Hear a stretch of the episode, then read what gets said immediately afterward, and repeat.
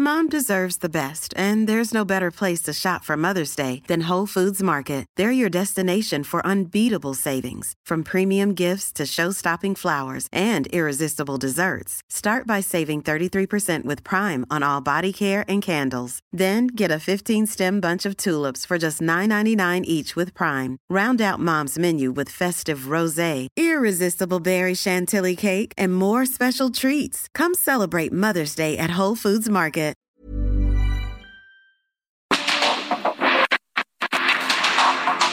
Porque el mundo actual no se entendería sin la economía, las finanzas y los negocios. Acompaña a Mario Maldonado, el columnista de negocios más joven y objetivo del periodismo financiero en su programa. Bitácora de negocios.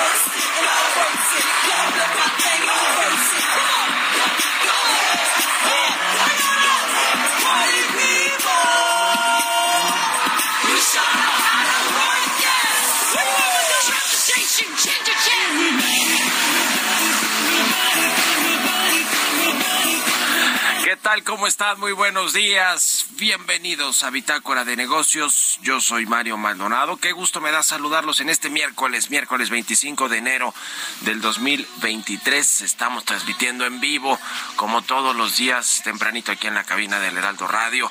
Muchas gracias por acompañarnos en punto de las seis que comenzamos la barra informativa de esta estación.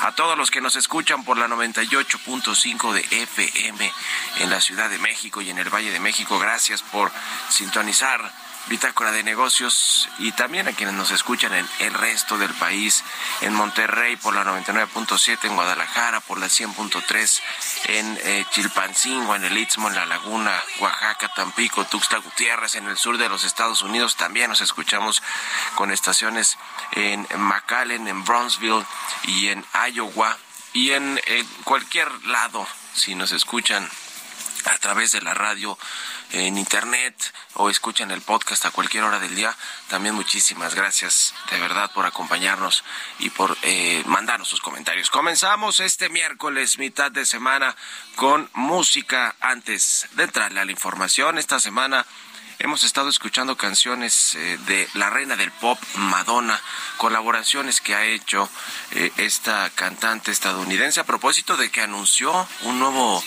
una nueva serie de conciertos, una gira mundial que se llama The Celebration Tour. Y bueno, pues eh, esta canción que escuchamos de fondo se llama Hollywood. Es eh, Madonna, Britney Spears y Christina Aguilera.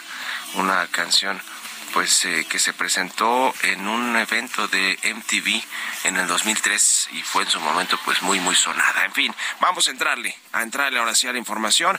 Hablaremos con Roberto Aguilar los temas financieros más relevantes, señales de periodo más prolongado de tasas altas frenan optimismo bursátil. El petróleo amplía caída por aumento de reservas en Estados Unidos y amenazas de recesión mundial y tenemos mucho de qué preocuparnos, dice el subgobernador del Banco de México, Jonathan Heath. Le vamos a entrar a esos temas con Roberto Aguilar, vamos a platicar eh, también con Alfredo Cutiño de Moody's Analytics sobre pues la cuesta de enero, la inflación, el dato de inflación de ayer que fue pues más alto de lo que se esperaba, 7.94%, lo cual indica que por lo menos en la primera quincena de enero las cosas pues se ponen difíciles para los mexicanos.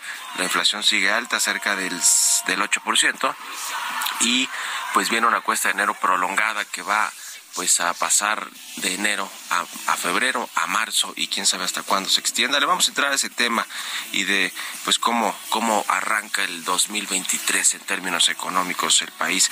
Hablaremos también con María de Lourdes Medina, eh, aspirante a presidir la Cámara Nacional de la Industria de la Transformación, la Canacintra, para el periodo 2023-2024. Eh, esta Cámara relevante también para todo lo que tiene que ver pues con la industria. Le vamos a preguntar del nearshoring, de las inversiones eh, y de pues los decretos que hay también en el gobierno mexicano en varios asuntos, ¿no? El tema de las aerolíneas, el tema del maíz transgénico que se está poniendo pues peligroso para México con esta intención que tiene Estados Unidos de abrir consultas, así como en materia energética ya las estamos pues viviendo o padeciendo quizá si no salen bien las cosas.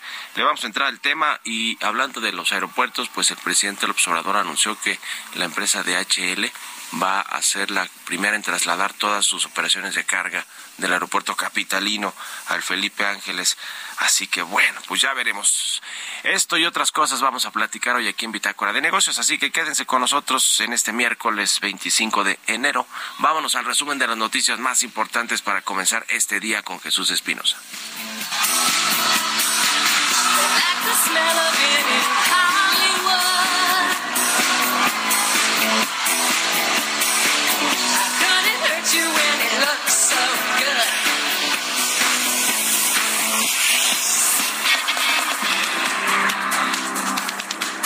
presidente Andrés Manuel López Obrador justificó su ausencia en la cumbre de jefas y jefes de Estado y de gobierno de la comunidad de estados latinoamericanos y caribeños por la carga de trabajo que tiene en México tenía que estar en el tren Maya, en la supervisión de la obra, y tengo trabajo bastante. Y estoy de acuerdo con lo que se va a plantear. Hay muchas coincidencias, son más las coincidencias que las diferencias que podamos tener. Datos del Instituto Mexicano del Seguro Social revelan que al cierre del 2022, prácticamente la mitad de las personas con empleo formal, 45%, carecen de salario suficiente que les permita dejar de ser pobres. Se trata de casi 10 millones a quienes el salario mensual no les alcanza para comprar dos canastas básicas.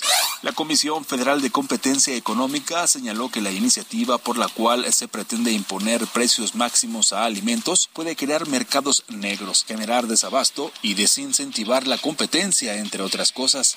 La Administración Federal de Aviación y la Secretaría de Infraestructura, Comunicaciones y Transportes llegaron a un acuerdo para continuar con el proceso de auditoría a la Agencia Federal de Aviación Civil a través de un ejercicio de asistencia técnica del 6 al 10 de febrero próximo para que México esté preparado y pueda recuperar cuanto antes la categoría 1 en materia de seguridad aérea.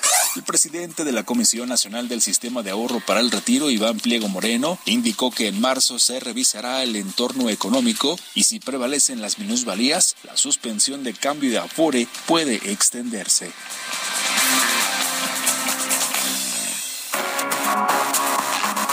El editorial.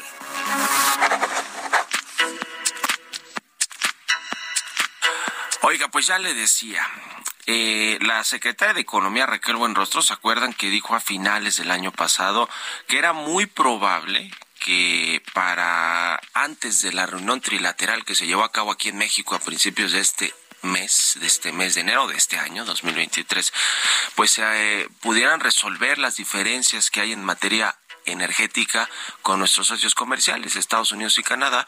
Eh, y que bueno, pues eh, estos asuntos ya se estaban revisando personalmente. Ella viajó a Washington y además habló un par de veces con la representante comercial, Catherine Tyler, con la representante comercial de Estados Unidos y, en fin, hubo una serie de encuentros y qué y qué sucedió? Pues nada, no hubo acuerdos, no hubo noticias de que México podría eh, pudo solucionar estas eh, diferencias, desavenencias con Estados Unidos y Canadá en materia energética antes de que pasara a los paneles de controversias. Entonces es probable que sí se pase a esa a ese nivel eh, contencioso de eh, disputa comercial y veremos pues cómo termina el asunto. Si es que pasa a este capítulo se han extendido los plazos para que busque se busque una, un acuerdo un buen acuerdo antes que un buen pleito como dice eh, como se dice poco coloquialmente.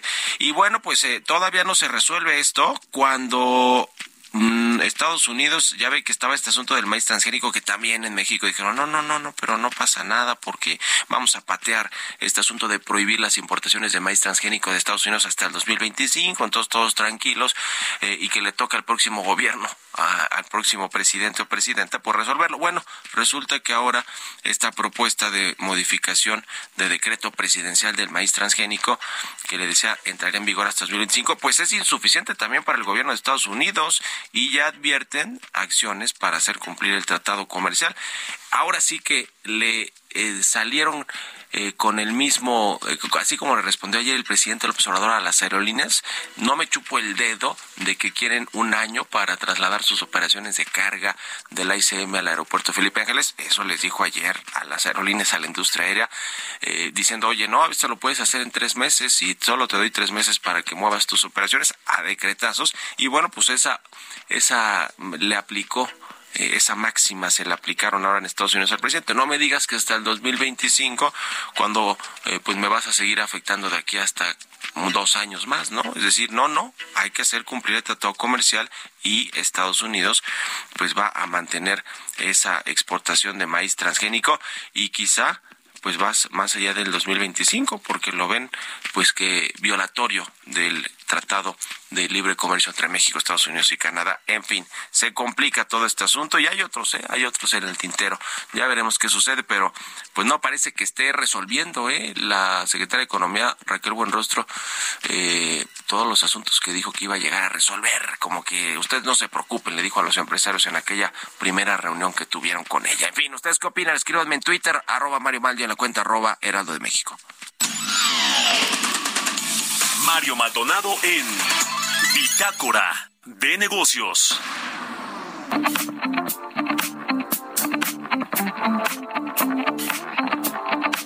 Y bueno, hablando de los aeropuertos, ya le decía que el presidente López Obrador confirmó que la empresa de paquetería y mensajería de HL va a comenzar el próximo mes operaciones hacia el aeropuerto Felipe Ángeles, fecha en la que entrará en vigor este decreto que cierra el aeropuerto de la Ciudad de México a la carga. Nos platica de este tema Brenda Rueda.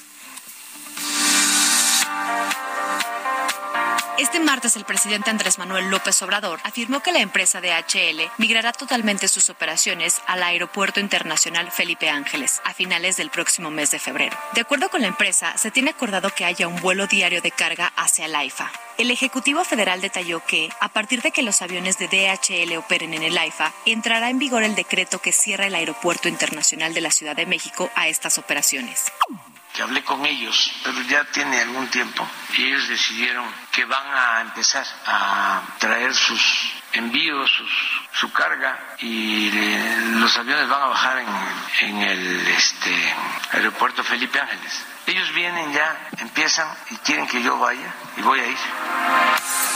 Recordar que la semana pasada el presidente de la República envió un anteproyecto de decreto a la Comisión Nacional de Mejora Regulatoria, en el que cierra las operaciones comerciales de carga en el Aeropuerto Internacional de la Ciudad de México por la saturación del espacio aéreo de la capital y de sus dos terminales.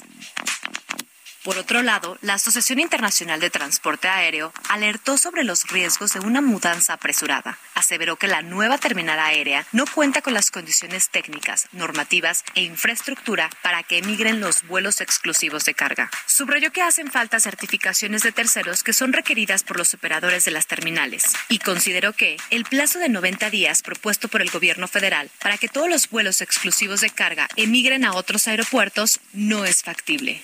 Para Bitácora de Negocios, Brenda Rueda.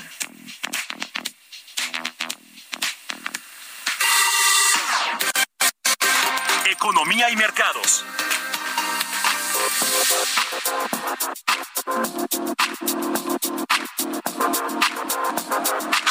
Roberto Aguilar ya está aquí en la cabina del Heraldo Radio. Mi querido Robert, muy buenos días. ¿Cómo estás, Mario? Me da mucho gusto saludarte a ti y a todos nuestros amigos. Fíjate que rápidamente hay dos informaciones que acaban de darse a conocer. Uno es la actividad económica de México, medida por el IGAE. Se dio a conocer la, el dato de noviembre.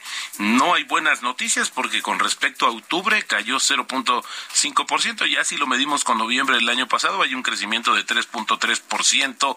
Eh, y bueno, pues este dato confirma sí la desaceleración de la economía al inicio de este ciclo de, desaceleración justamente en el último trimestre del año. Y por el otro lado, fíjate que hay un tema que está afectando no solamente ayer la caída de las acciones de Microsoft, sino que ahora en todo el mundo se está reportando la caída del servicio de la nube, que bueno, pues justamente tiene eh, fuera algunas aplicaciones como el Teams y también los correos electrónicos que son utilizados por millones de personas en todo el mundo. Esto, Mario, ha crecido de manera muy rápida, de manera exponencial las quejas y bueno, pues sí, hoy eh, no tenemos ya no contamos con este servicio. Muchos, en muchos países hay intermitencias y no hay un estimado de cuándo se pueda solucionar esta situación. Por otra parte, te platico que las bolsas mundiales tomaban un respiro cerca de máximos de cinco meses, ya que los indicios de que los bancos centrales seguirán subiendo las tasas más tiempo, pues van, frenan el reciente optimismo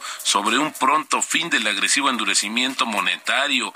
El dólar australiano tocaba su nivel más alto en cinco meses, después de que los datos de inflación del último trimestre, pues eh, alcanzaron un máximo de 33 años para ubicarse en 7.8%, lo que reforzó la idea de que el Banco de la Reserva de Australia vuelva a subir las tasas el mes que viene. Y bueno, se espera también que hoy el Banco Central de Canadá vuelva a elevar las tasas y los datos recientes respaldan las expectativas de un nuevo ajuste.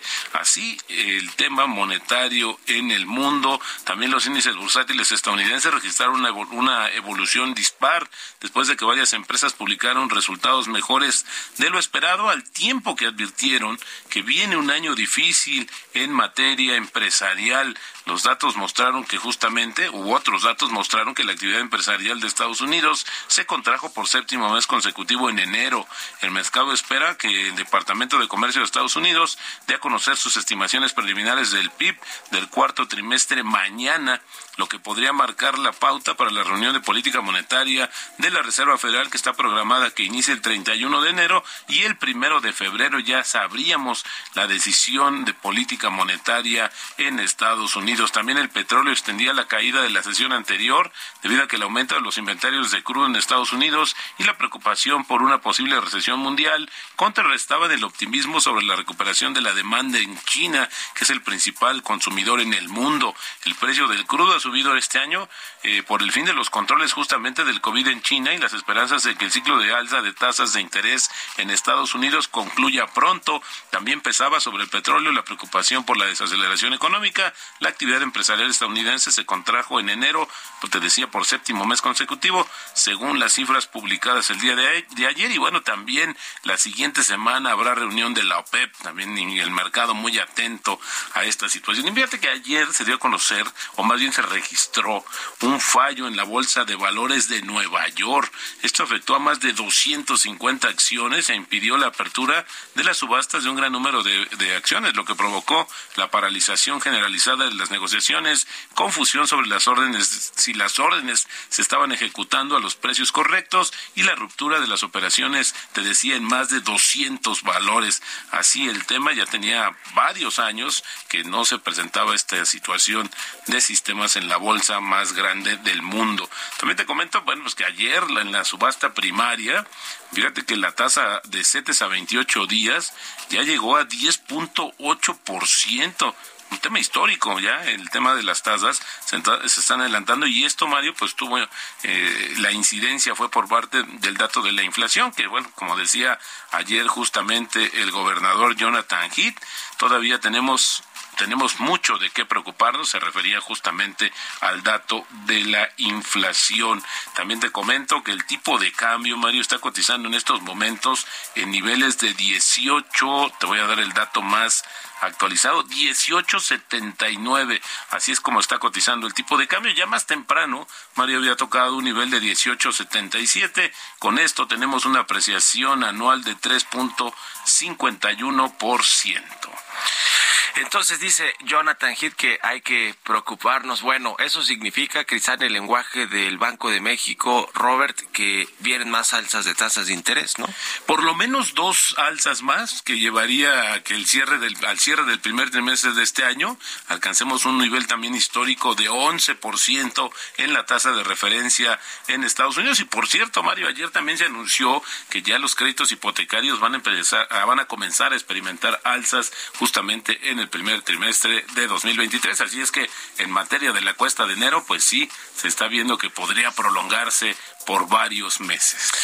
Pues nada fácil, nada fácil es el inicio de año normalmente, pero este con la inflación que no, no cede por completo, sigue estando bastante alta, las tasas de interés que ya están de por sí muy altas, ¿no? Estamos en nivel de 10.5, 10.5 que no estábamos así hace no sé, desde las crisis, Robert, no sé. Desde sí, desde que el Banco de México estableció el objetivo de tasa de, de inflación de tres más menos un punto, y bueno, pues esto ya tiene algunos años y sí, efectivamente las condiciones no ceden en materia de inflación. Bueno, gracias Roberto Aguilar, nos vemos a ratito en la televisión. Al contrario, Mario, muy buenos días. Roberto Aguilar, síganlo en Twitter, Roberto AH6 con 24 minutos. Vámonos a una pausa y regresamos con más aquí a Bitácora de Negocios.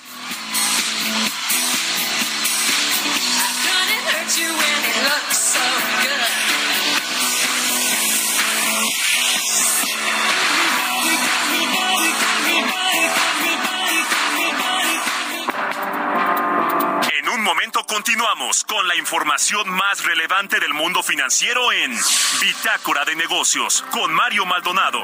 Regresamos.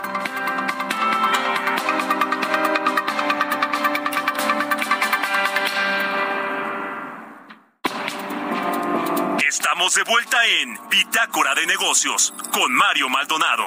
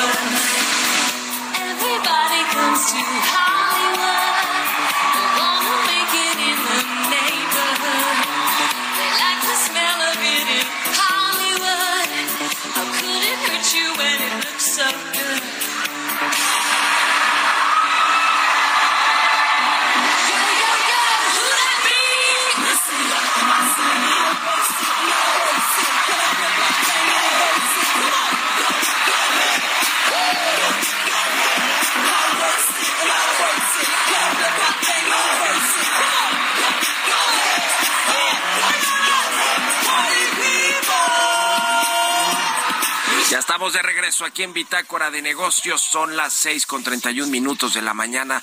Regresamos escuchando a la reina del pop, a Madonna, en esta canción que hace que a dueto o que canta más bien en trío con Britney Spears y Christina Aguilera. Se llama Hollywood. Es del 2003 y la estamos escuchando porque Madonna anunció que va a hacer una gira mundial de Celebration Tour. Jesús Espinosa, nos tienes información. Buenos días. Mario, ¿cómo estás? Muy buenos días. Te saludo con mucho gusto y por supuesto también al auditorio. Información importante esta mañana con el objetivo de continuar mejorando la situación de las niñas y niños en México.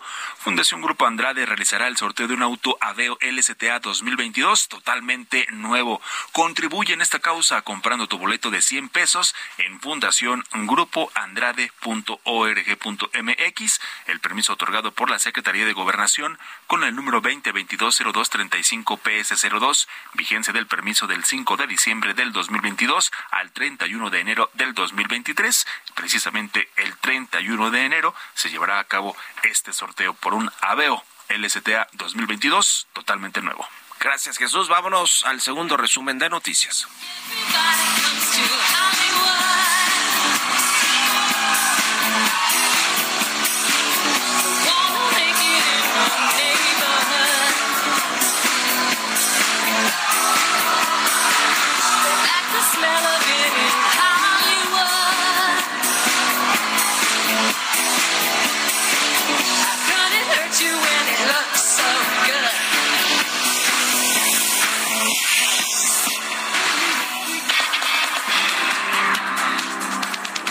Rogelio Gómez Hermosillo, coordinador de la Acción Ciudadana frente a la Pobreza, afirmó que en México de los más de 21 millones de trabajadores formales registrados en el IMSS, el 45%, esto es, casi 10 millones de personas con empleo formal, tienen salarios precarios que no les permiten superar el umbral de pobreza. El presidente Andrés Manuel Ready to pop the question? The jewelers at BlueNile.com have got sparkle down to a science with beautiful lab grown diamonds worthy of your most brilliant moments. Their lab grown diamonds are independently graded and guaranteed identical to natural diamonds, and they're ready to ship to your door. Go to BlueNile.com and use promo code LISTEN to get $50 off your purchase of $500 or more. That's code LISTEN at BlueNile.com for $50 off. BlueNile.com code LISTEN. López Obrador indicó que en su gira a Sonora a mediados de febrero visitará la mina de litio, además de que se busca llegar a un acuerdo con una empresa que ya tenía trabajos exploratorios en la materia. La secretaria de Energía Rocío Nale afirmó que la refinería Olmeca Dos Bocas producirá su primer barril de petróleo a partir del próximo primero de julio. Detalló que la refinería de Dos Bocas es una meta que se propuso este gobierno que cobra mayor relevancia en la actual coyuntura mundial.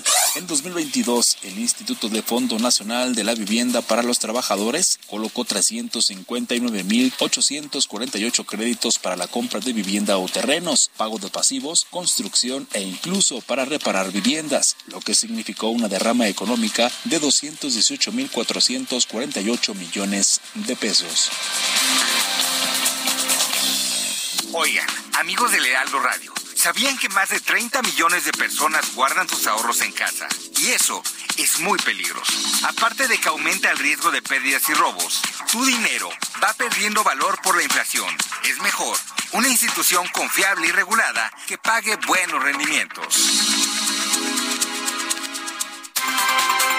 Entrevista.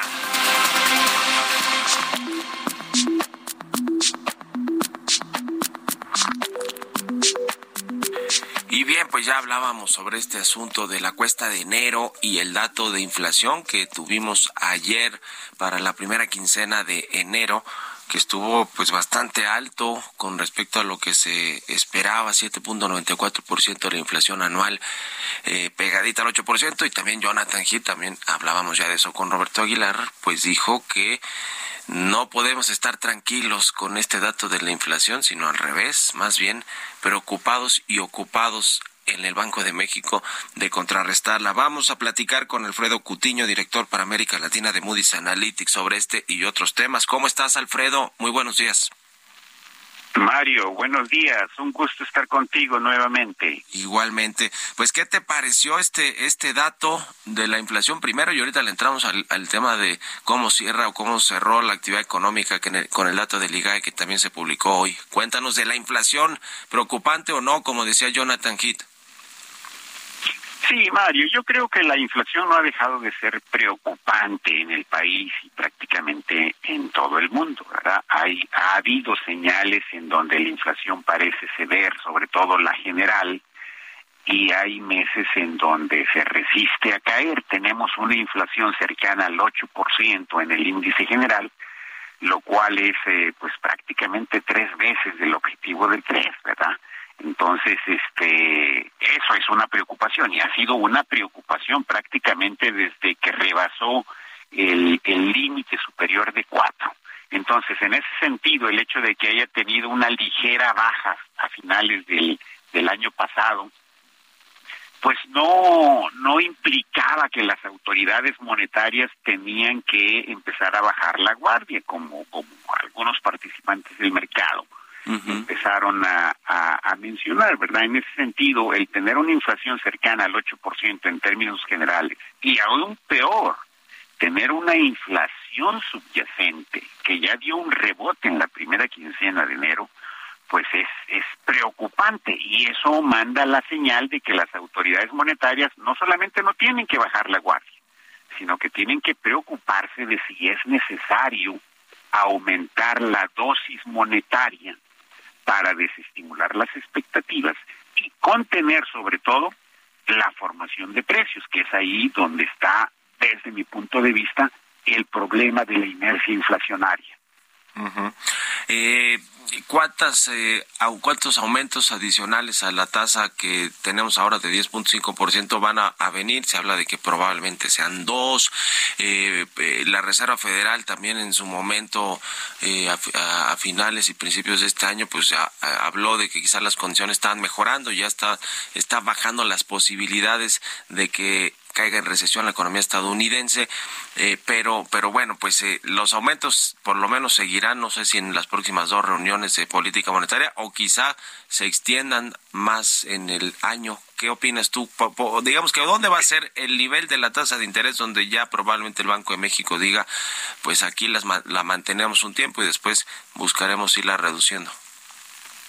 Claro, yo creo que independientemente de lo que pase con la inflación en los Estados Unidos, que efectivamente ya ha marcado una tendencia bastante clara a la baja, si la inflación en México no eh, marca una tendencia definida, y por tendencia definida me refiero a, a meses consecutivos de descenso en la tasa mensual de crecimiento de precios, ¿verdad? Porque hay que recordar que la tasa anual es un poco engañosa porque tiene efectos de base de comparación.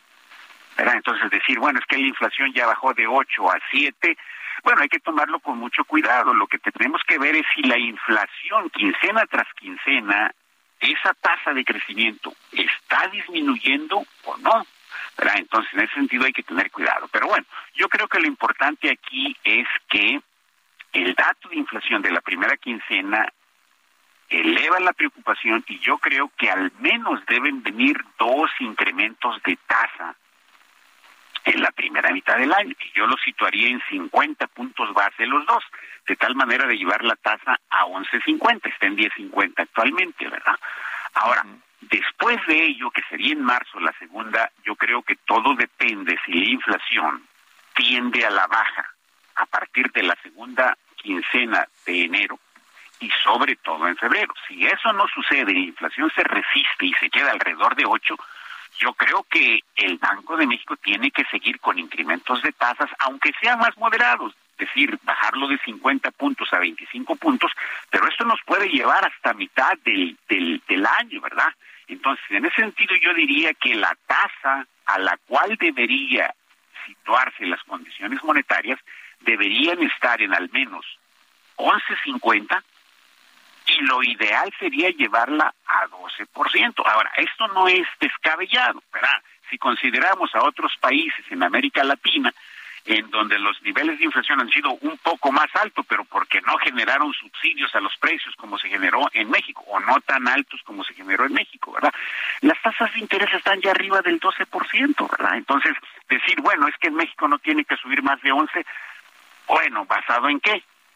Si la inflación nos está diciendo que no puede bajar y que se resiste a caer de 8, bueno, pues hay que darle más inyecciones monetarias a la formación de precios, ¿no?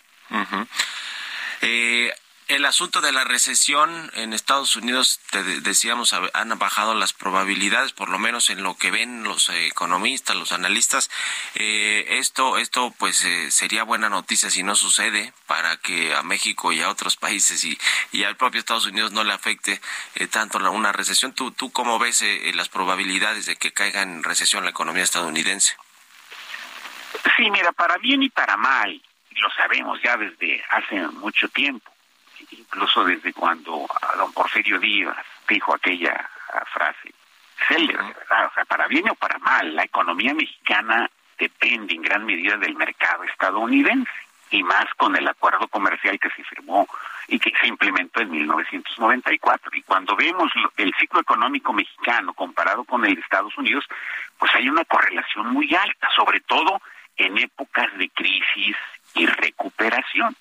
Entonces, en ese sentido, si Estados Unidos entra en recesión, aunque sea una recesión leve, eso va a afectar a México. Y generalmente lo que ha pasado, y sobre todo en las dos últimas crisis, México tiende a amplificar las alzas y las bajas del ciclo económico que se presenta en Estados Unidos. Lo que quiere decir es que cuando Estados Unidos se cae, México se cae más.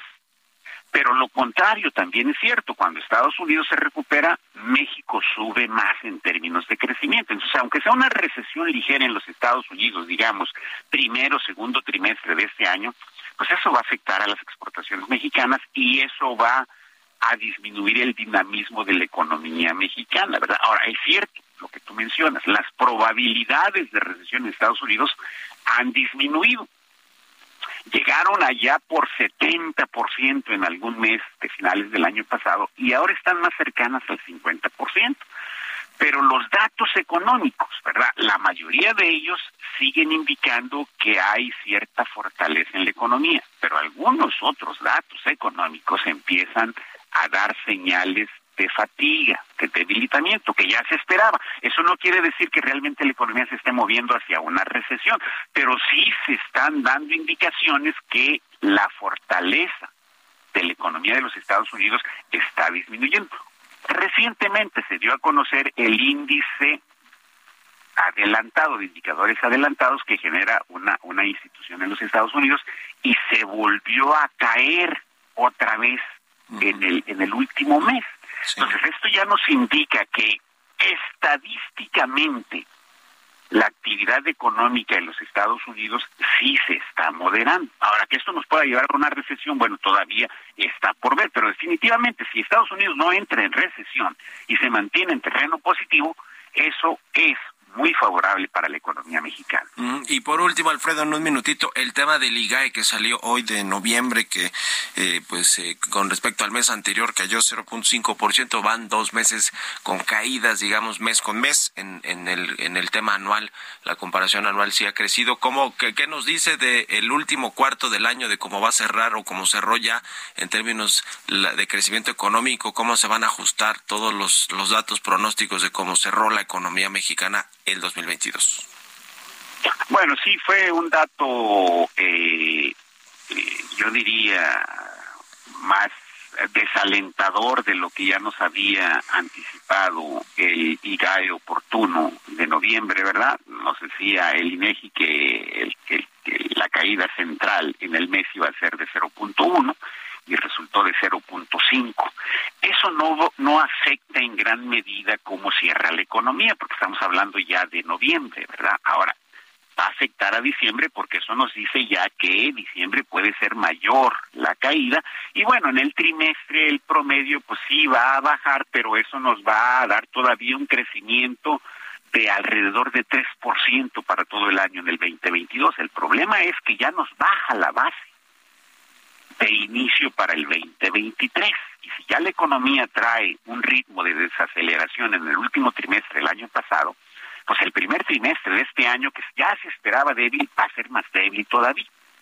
Y eso nos puede llevar a una situación en donde el crecimiento que se esperaba para el 2023 ya no va a ser 0.8 o ya no va a ser 1%, eh, sino ya incluso puede bajarse hasta el medio punto o acercarse a 0%, si la debilidad que está presentando ya el indicador de actividad económica se extiende al primer trimestre, entonces podríamos estar hablando que el crecimiento podría acercarse a 0% en el 2023. Ya, pues vamos a estar en contacto si nos permites y te agradezco como siempre estos minutos para el Heraldo Radio, Alfredo Cutiño, director para América Latina de Moody's Analytics. Gracias y buenos días. Buenos días. Hasta luego, 6 con 46, vamos a otra cosa.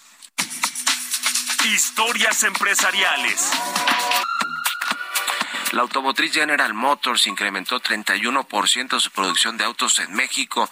La empresa fabricó 743 mil unidades en sus plantas ubicadas en el territorio nacional. Nos platica de esto Giovanna Torres.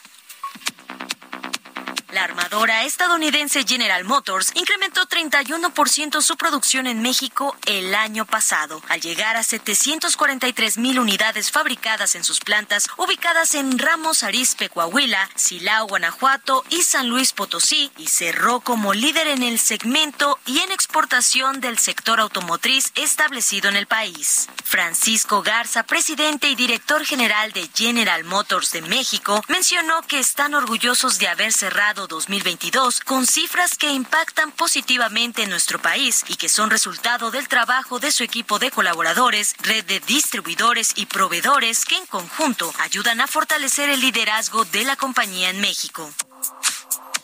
La empresa aumentó 30.8% la exportación de sus unidades contra 2021, al enviar 695 mil modelos a más de 25 países. También informó que las compras anuales a los más de 620 proveedores establecidos en el país fue de 28 mil millones de dólares.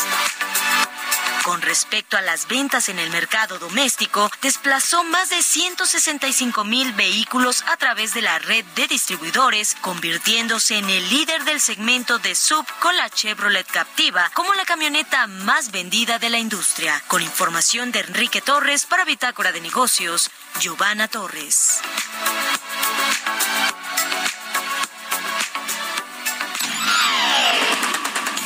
Mario Maldonado en Bitácora de Negocios.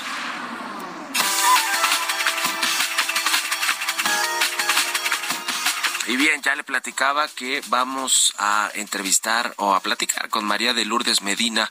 Ella es aspirante a presidir la Cámara Nacional de la Industria de la Transformación, la Canacintra, para el periodo 2023-2024. ¿Cómo estás, eh, María? Muy buenos días. Buenos días, Mario. Muchísimas gracias por darme este espacio. Gusto Muchas gracias. saludarte. Pues es en marzo cuando se va a llevar a cabo esta elección para elegir al nuevo presidente o presidenta de la Canacintra. Eh, cuéntanos cómo está, eh, cómo están calentando motores los candidatos o los aspirantes a ser eh, nuevo el, el nuevo titular de este organismo empresarial importante. Platícanos, por favor. Pues muchísimas gracias. Primero, muchas gracias porque tocaste precisamente un punto medular, que somos el motor de la industria y estamos calentando motores, pero más allá de eso me parece que es una contienda en donde tendremos muchas oportunidades. Estamos recorriendo el país y creo que en este momento estamos viendo las necesidades de las regiones, las necesidades de las delegaciones y creemos que tenemos muchas oportunidades para llegar precisamente a Canacintra Nacional. Sentimos, por supuesto, que estas necesidades están coyunturalmente dadas en función de dos aspectos. Primero, eh, que tenemos la gran fortuna de ser industriales y que tenemos también la mejor visión para poder in- impulsar las, las políticas públicas que nos permitan realmente tomar una posición adecuada dentro del de el- entorno nacional. Ujú. Eh, ¿Cuál es la, propuesta que tú pones sobre la mesa para pues eh, cohesionar a todo el sector de los industriales, a eh, las diferentes regiones? Yo tengo entendido que tú estás muy presente en todo el Bajío, donde hay mucha industria, por cierto, eh, industria automotriz, industria aeroespacial, pero eh, pues en el país es muy grande y hay pues dif- diferentes eh, necesidades de los eh, empresarios industriales de- en distintas partes del- de, la, del- de la República Mexicana. ¿Cuál es la propuesta que pones tú sobre la mesa, eh, María, para ser la presi- nueva presidenta de Canacintra? Fíjate que es bien interesante porque efectivamente yo estoy asentada en el Estado de México, que es un estado sumamente industrializado, como tú lo conoces. Sin embargo, también es cierto que estamos ahorita precisamente en el norte y el noreste y hemos estado recogiendo los intereses que tienen nuestros industriales. Tanto para lo que viene siendo el sur, vemos oportunidades de tal suerte que nosotros proponemos cuatro aspectos. La primera, Estamos hablando acerca de seguir manteniendo la unidad que Canacintra siempre lo ha tenido. Se ha caracterizado por ser una Cámara unida, una Cámara con una visión en donde obviamente estamos prácticamente trabajando eh, sectores, ramas y delegaciones, de tal suerte que cada una de las regiones tiene que irse detonando de acuerdo a estas características que tenemos porque por ejemplo tenemos ahorita en el noreste, cuando platicábamos con la gente de, de toda la zona de Sinaloa, las oportunidades que tenemos para ser procesadoras, estamos entrando ahorita a la parte de lo que viene siendo Sonora, en donde la demanda es una demanda justa, el empezar a impulsar todo el tema del litio, estamos trabajando para todo lo que viene siendo el sureste, es precisamente el trabajo para lo que vienen siendo el eh, trabajo de frescos. Entonces, obviamente cada una de las regiones es muy rica en esto y, y tendremos que ir haciendo un mapeo para que efectivamente podamos dar cuenta y sobre todo ir entrelazando a todos los industriales para impulsar estas. Estamos buscando también, por supuesto, dentro de los cuatro ejes que nosotros trabajamos, por un lado, somos una voz que realmente tiene que ser muy fuerte, contundente con el gobierno federal, estatal y municipal, con los órdenes de gobierno, pero también tenemos que estar trabajando muy de cerca con toda la parte de la, legislatura, porque las políticas públicas a las cuales nosotros estaremos impulsando y trabajando de cerca con ellos es precisamente para que esto dé cuenta y empuje y empuje y impulse precisamente un patrón de conducta en la cual nosotros podamos estar permanentemente siendo consultados. En un minutito que nos queda antes de que acabe el programa, eh, María, entonces está recorrido, comenzaste en el Bajío, tú eres del Estado de México, pero comenzaste en el Bajío, la, digamos que la campaña de industriales, eh, ¿cómo va a ser tu recorrido en los próximos semanas y meses? Fíjate que afortunadamente es muy corto porque es, es intenso. Eh, nosotros ahorita estamos en Sonora, eh, vamos a estar en, estamos ahorita en Abojoa, bajamos hasta Hermosillo y después regresamos y empezamos a trabajar todos los temas de lo que viene siendo Chihuahua. Vamos a ir hacia toda la parte del sureste. Vamos a estar también, eh, pues prácticamente tocamos todo el país. Son 76 delegaciones, son 14 sectores. Estamos hablando de que traemos más de 100 eh, ramas y cada uno de ellos estaremos trabajando con ellos para poder estar elaborando, por supuesto, el proyecto que ya lo tenemos. Nosotros hicimos un proyecto en este momento y sobre ellos estaremos bordando prácticamente todas las necesidades para que efectivamente demos respuesta. Gracias, María de Lourdes Medina, aspirante a presidir Canacintra. Gracias por estos minutos. Buenos días. Un abrazo, muchas gracias. Hasta luego. Con esto nos despedimos. Gracias a todos ustedes por habernos acompañado este miércoles. Se quedan aquí en el Realdo Radio con Sergio y Lupita. Nosotros nos vamos al canal 8 de la televisión abierta y nos escuchamos mañana tempranito a las 6. Muy buenos días. Esto fue Bitácora de Negocios con Mario Maldonado.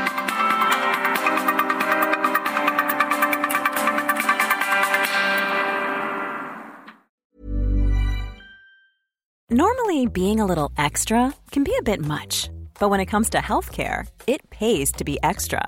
And United Healthcare makes it easy with Health Protector Guard fixed indemnity insurance plans. Underwritten by Golden Rule Insurance Company, they supplement your primary plan, helping you manage out of pocket costs without the usual requirements and restrictions like deductibles and enrollment periods. So when it comes to covering your medical bills, you can feel good about being a little extra. Visit uh1.com to find the Health Protector Guard plan for you.